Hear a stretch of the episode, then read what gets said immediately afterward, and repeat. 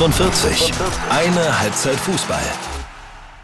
Zweiter WM-Tag, zweite WM-Mini-Folge und ich sag euch Leute, es macht einfach so unfassbar viel Spaß. Also wirklich, ey, ich war ähm, heute auch das erste Mal hier in Melbourne im Stadion und ich bin so hyper rausgegangen. Also das wird richtig, richtig gut werden. Ich bin immer noch Nina Potzel für euch hier am Mikrofon von die 45. Wir haben insgesamt schon die 43. Folge, aber als WM-Mini-Folge ist das hier die Nummer 2. Schön, dass ihr mit dabei seid. Das war der Spieltag. Nigeria gegen Kanada. Das war das Spiel, bei dem ich im Stadion war. Und ich fand, das war wirklich ein sehr unterhaltsames Spiel. Aus der Gruppe B, wo wir ja auch schon Australien gegen Irland hatten, und ich habe ja schon oft genug gesagt, dass ich glaube, dass das die engste Gruppe ist. Und ja, hat sich dann offensichtlich auch gezeigt. Also Nigeria gegen Kanada 0 zu 0 haben die gespielt und ähm, es war wirklich ein ausgeglichenes Spiel. Also anfangs hatten die Kanadierinnen schon mehr vom Spiel, aber die größeren Chancen die lagen absolut insgesamt bei den Nigerianerinnen. Die haben anfangs zwar wirklich keinen Druck ausgeübt, also wirklich gar nicht. Kanada stand da unfassbar hoch. Die Torhüterin Kaylin Sheridan da wirklich fast am Mittelkreis schon und keine weitere Feldspielerin in der eigenen Hälfte.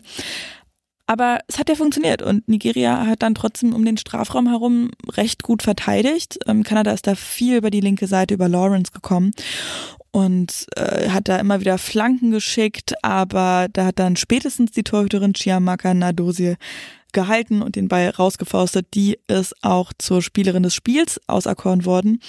Unter anderem, weil sie kurz nach der Halbzeitpause einen Strafstoß gehalten hat. Gut, der war auch nicht gut geschossen, muss man auch ganz ehrlich sagen aber wirklich unfassbar gut. Und Nigeria hat vor allen Dingen so ab der 25. Minute ungefähr gezeigt, was sie offensiv können. Und das war gar nicht mal nur Azizat Oshoala, die ja die absolute Starstürmerin vom FC Barcelona ist. Auf die haben alle gesetzt und rechts von mir waren auch so, war so ein Blog von Nigeria-Fans, die explizit sie ganz doll angefeuert haben, immer Azizat, Azizat gerufen haben. Das war irgendwie sehr, sehr cool mitzubekommen. Nee, aber wer vor allen Dingen aufgefallen ist, ist Ifeoma Onumonu. Die hat schon in der 23. Minute wirklich also einen Schuss vom Allerfeinsten abgeliefert. Das war wirklich so, so toll. Ja, was Chiamaka Nadosi im Tor der Nigerianerinnen gut gemacht hat, hat Kayleen Sheridan bei den Kanadierinnen echt nicht gut gemacht. Also sie hat keinen Elfmeter reingelassen, obviously, sonst wäre es ja kein 0 zu 0 gewesen. Aber sie hat sich kurz vor der Halbzeitpause einen richtig, richtig dicken Bock geleistet. Ähm, beziehungsweise kurz vorher, zehn Minuten vorher ungefähr. Ähm, und sich total verschätzt gegen Oshuala, die dann aber einen zu spitzen Winkel hatte ähm, um den Ball reinzumachen. Aber das war wirklich eine riesengroße Chance. Insgesamt, wie gesagt, die größten Chancen bei Nigeria, die vor allen Dingen auch Standards gut genutzt haben. Also die kamen immer gefährlich. Die Strafraumbesetzung war wirklich gut, fast so gut oder so dicht, dass sie sich echt ein bisschen auf den Füßen gestanden sind selbst. Aber ja, ein bisschen schade, dass es nur 0 zu 0 ausgegangen ist, dieses Spiel. Ich fand, es hat wahnsinnig viel Spaß gemacht zuzugucken, vor allen Dingen, weil dann Kanada, die erst so ein bisschen zu lässig fast gespielt haben, fand ich, zu überlegen. Ähm, in der zweiten Halbzeit das Ganze fast wie so ein bisschen ernster genommen haben, auch mal mehr den Weg auch durchs Zentrum gesucht haben, was auch daran lag, muss man ganz ehrlich sagen, dass dann als Sinclair ausgewechselt worden ist, mehr variable Spielerinnen auf dem Platz waren. Ja, so dass es dann eben nicht nur über links Lawrence, dann in der Mitte zu Sinclair ging, sondern auch mal durchs Zentrum durch und dann vor allen Dingen auch viel über Quinn.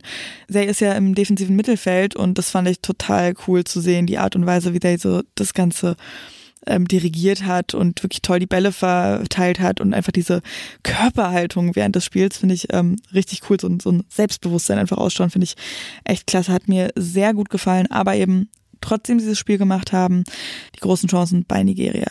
Im Endeffekt 0 zu 0, glaube ich, also unentschieden auf jeden Fall okay. Ähm, 0 zu 0 bisschen schade, aber war ein tolles Spiel. Nigeria spielt am Donnerstag, den 27. Juli, dann gegen Australien und Kanada am Mittwoch, den 26. gegen Irland. Dann haben wir noch die Philippinen gegen die Schweiz und ihr werdet jetzt merken, die beiden folgenden Spiele habe ich nicht mehr ganz so intensiv geguckt, weil ähm, ja unterwegs und Bahn kriegen und die hier auch nicht immer so wahnsinnig zuverlässig sind wie in Deutschland, das ja auch der Fall ist. Also die Philippinen gegen die Schweiz 0 zu 2 verlieren die Philippinerinnen in ihrem ersten WM-Spiel. Und für die Schweiz ist es der erste Sieg unter Inka Grings im siebten Spiel. Tore kommen von Ramona Bachmann, die ja bei PSG spielt, auch per Strafstoß. Also Strafstöße sind wirklich ein Ding jetzt die ersten zwei Tage. Werden wir später auch nochmal was hören. Und den zweiten Treffer hat dann Sirena Piobel gemacht.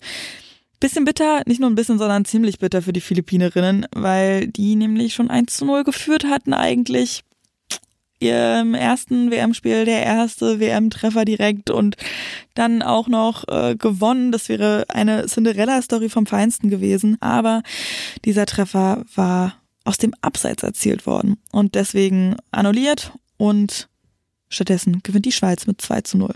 Die Philippinen spielen am Dienstag, den 25. Juli gegen Neuseeland, die ja 1 zu 0 gewonnen hatten im Auftaktspiel. Und die Schweiz spielt dann am gleichen Tag gegen Norwegen. In der Gruppe C ist das Turnier auch nun losgegangen. Spanien gegen Costa Rica. Spanien gewinnt 3 zu 0 und hat diese drei Tore einfach mal in sechs Minuten erzielt. Erstmal mit dem Eigentor Bon Matti und Gonzales setzen dann noch zwei obendrauf.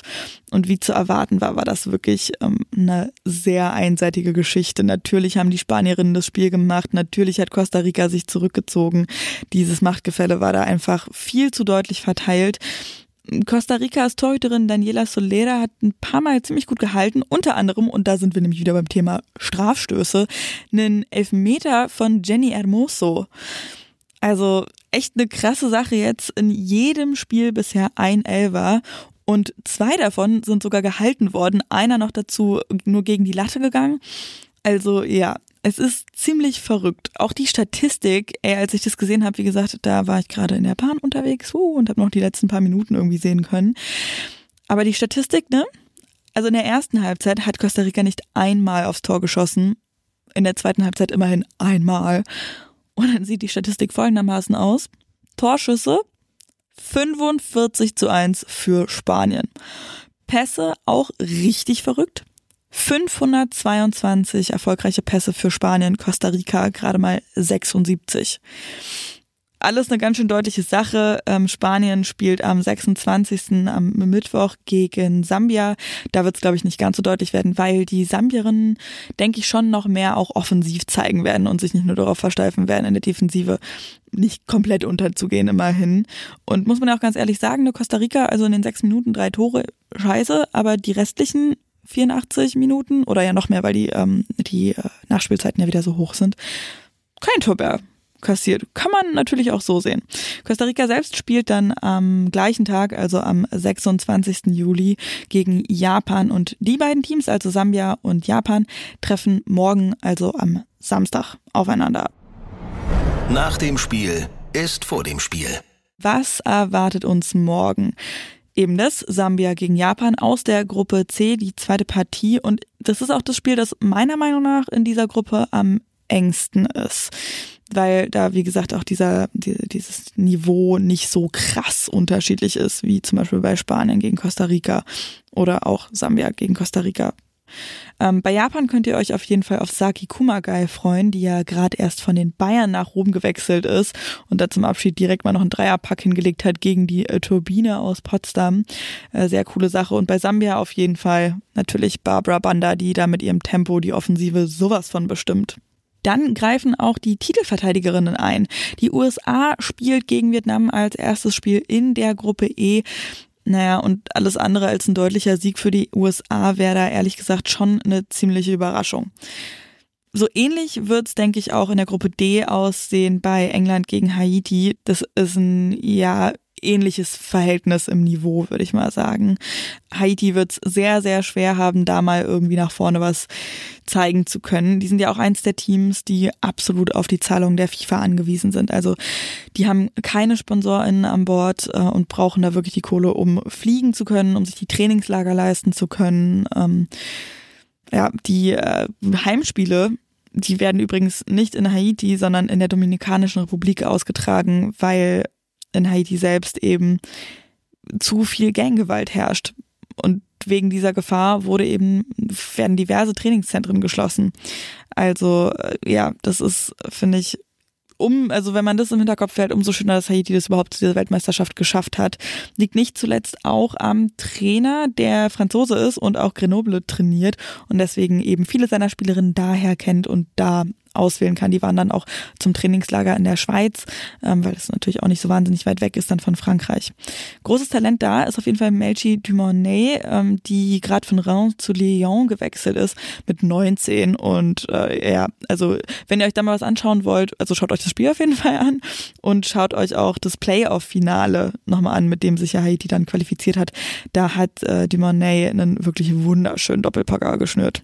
Das war Wahnsinnig schön. Und als letztes Spiel, ja, wir haben morgen vier Spiele nämlich auf dem Tacho, das wird echt eine Menge. Dänemark gegen China in der Gruppe D werden die wohl den zweiten Platz unter sich ausmachen. Wer auch immer in diesem Spiel gewinnt, der wird dann vermutlich die Nase vorn haben. Ich freue mich auf jeden Fall richtig auf morgen. Vier Spiele ist zwar ein Pensum, aber ey, was beschwere ich mich eigentlich? Das ist Fußball, das macht wahnsinnig viel Spaß. Und passend zu diesen Spielen habe ich auch noch ein paar News mit dabei. Und zwar Stichwort England. Millie Bright kann für England starten. Sie hatte sich ja im Champions League Viertelfinale gegen Lyon im März äh, was am Knie getan. Und da war erst noch die Sorge, ob sie es überhaupt schafft zur WM. Hat sie. Und nun ist sie sogar auch schon im ersten Spiel ready für die Startelf. Und das ist enorm wichtig, weil ähm, ja, sie ja immerhin die Kapitänin ist, wo Leah Williamson ja verletzt ist. Dann gibt's mal wieder was aus der Kategorie Leute, Leute, was soll denn das bitte für eine Scheiße sein? Die Niederlande sprechen von amateurhaften Bedingungen auf ihren Trainingsgründen. Die sind ja gerade in Neuseeland stationiert und monieren da ja, schlechte Trainingsbedingungen. Und honestly, da muss ich sagen, naja, muss der Verband halt vorher besser gucken, worauf sie sich einlassen, welchen Spot sie sich aussuchen. Aber der Trainer Andres Jonker, der ähm, ja, hat davon gesprochen, dass er wirklich Angst hat, dass seine Spielerinnen sich verletzen könnten. Und ähm, jetzt war da in der Mitte so ein hartes Feld fürs Cricket wohl. Und die hatten wohl auch schon vor Monaten gefragt, ob das rausgenommen werden könnte, aber scheint sich eben nichts getan zu haben.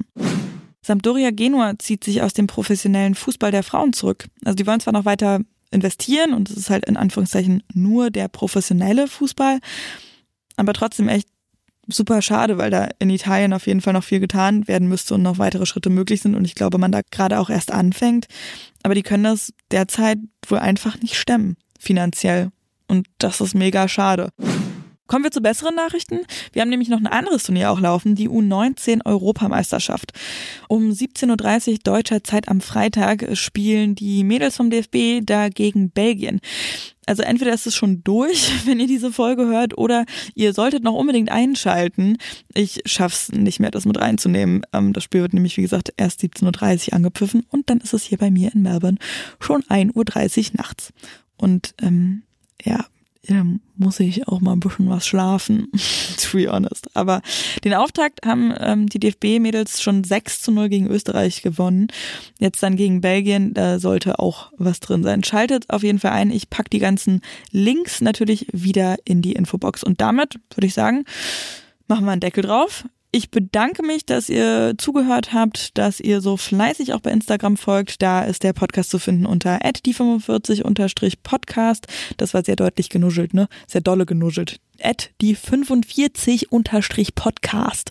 So vermutlich besser. Ja, Schön, dass ihr dabei gewesen seid, dass ihr dran geblieben seid. Morgen geht's weiter. Da hören wir uns wieder mit so einer kleinen Mini-Folge. Ich wünsche euch noch einen schönen Restfreitag und dann ein tolles Wochenende. Danke fürs Hören, Teilen, Bewerten und Folgen. Grüße gehen raus. Macht's gut.